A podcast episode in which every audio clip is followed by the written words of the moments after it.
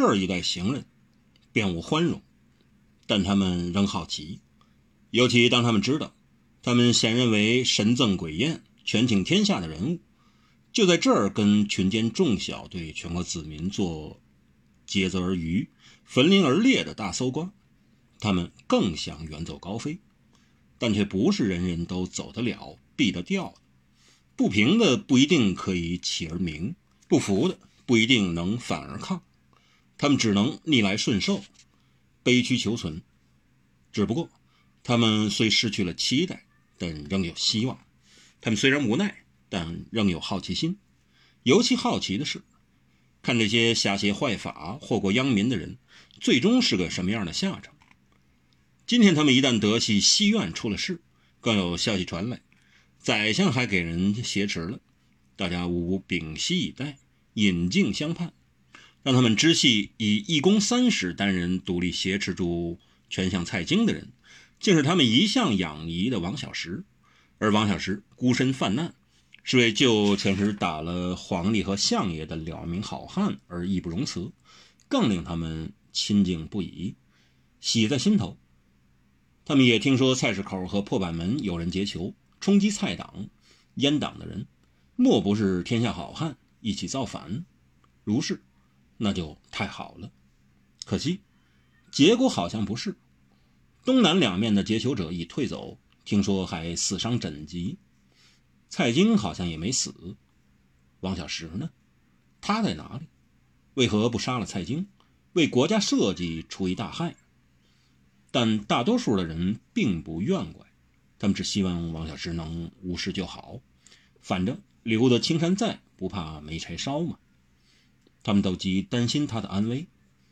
他们有所不知的是，王小石已经潜出了西院，那号称鸡舍琼翅、铜墙铁壁的别野别墅，却留不住这一个来自远方小地方的小人物——小石头。而今，王小石就在他们眼前，他们都认不出来。这样也好，世上有些大人物，你听他们平生事迹功勋、所作所为，大可仰夷羡慕、思慕平生，但却不一定需见得才了平生夙愿。大部分人了不起的人物，如以真实面目，原来本性相见相交，不见得也如他名气或你所想象中的那么不得了。何况。王小石根本就不认为自己是什么大人物，他一向乐于做小人物，唯有小人物才可以自由自在，不必拘束，了无牵挂，这该多好，这才好。当大人物太辛苦了。不过人物不管大小，他仍有志，立志且坚持不移的当一名人物。做人不可不当人物，一个真正的人物才会有担当的勇色。没有肩负正义的铁肩，算不上是个人物。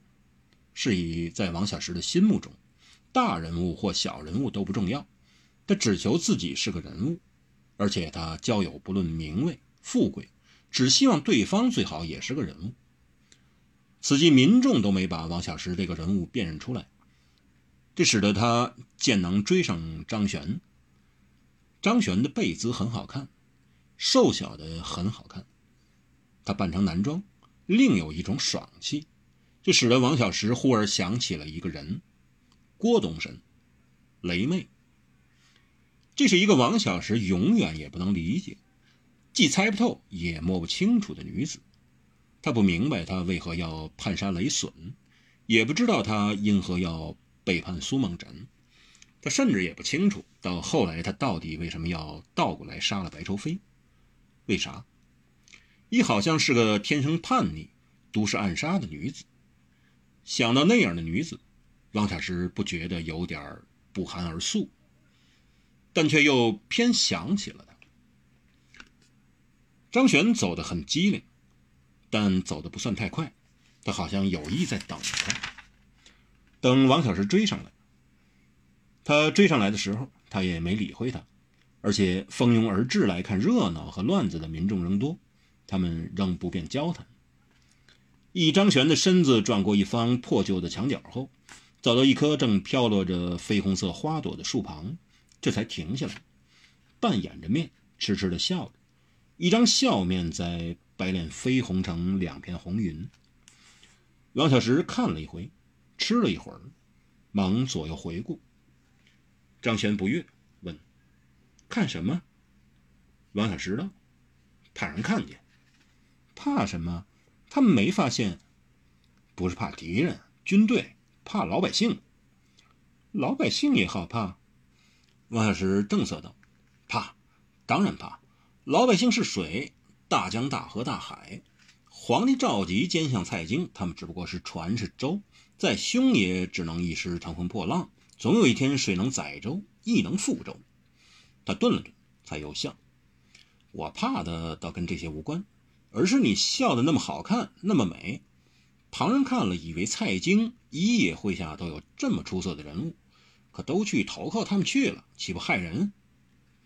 张璇咪咪的笑开了，他摘掉自己的帽子，一种二八年华破人的清和俊，以及不怕阳光耀面的俏。尽现眼前。没想到，他说：“没想到什么？”王小石问。“没想到你堂堂大侠，还那么会逗我这个小女子开心。”他似笑非笑，但只要一眯起眼，两个蒸包子似的玉颊立即现出浅浅的梨窝来。我没救错你，看不出你还有点良心，懂得逗我喜欢。王小石近年流亡多地，也跟市井布衣打成一片，笑谑惯了。看着女子笑起来时，双颊胀扑扑的，一片血意，又像蒸熟透了的包子，便也调笑了一句：“小心救错了。有时我的良心小的连自己也险些找不到。”张璇正是笑着笑着，梨窝忽深忽浅，须儿两颊血一玉色一寒。笑容也不见了，梨窝也马上填平了，消失了。只听他俊然道：“你可别骗我，我为了你可失去了一个报父母家人血海深仇的大好机会。”王小石听了一怔，心一寒，一抬头，只见张璇本来满腮都孕育的笑意里，挂上了两行清泪，还正簌簌的加速坠落了下来。王小石心头更是一震，女子怎么这么一哭，才笑，却已翻成了悲泣。他忙道：“你你别恼，我是说笑的。你今天仗义相救，我我很。”张璇冷哼了一声，脸上严霜只剩不消，截然道：“我不爱听假话，不是假的。”王小石边留意这一带的平民百姓，有没往这儿瞧的？你虽然救了我，但总得讲道理吧？他压低了语音，抗声道：“那些熙熙攘攘的人群来来往往，却恰好把他们遮挡。他本来是想多谢张璇相救之恩的，要不是为了张璇安危，他刚才在蔡京已下令释放唐宝牛、方恨少及解救群豪之后，就想放手一搏。”看能不能格杀蔡京这个祸国殃民的奸雄再说。若能，则能为民除一大害；若不能，最多身死当堂。可是王小石不能，他不是个让朋友因他或为他而牺牲的人，他不能把张璇牺牲掉，所以他只好强忍下来。甚至不能快意的、痛快的杀出这耗尽民脂民膏的财经府邸。他本来也想好好的谢一谢张璇，但他看着女子，忽而笑，忽而气，动辄怨人，动辄不悦，反而把谢意吞回肚子里去了。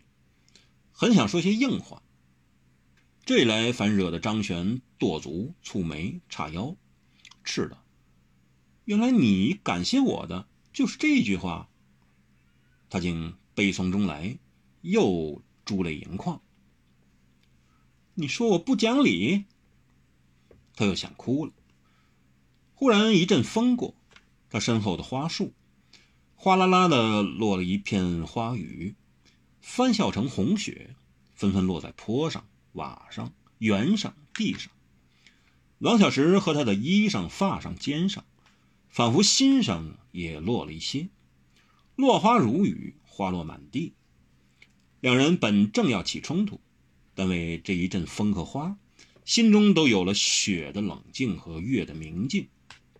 好一会儿，王小石才说：“我不是那个意思。”张轩一笑说：“那又是什么意思？难道我讲理了吗？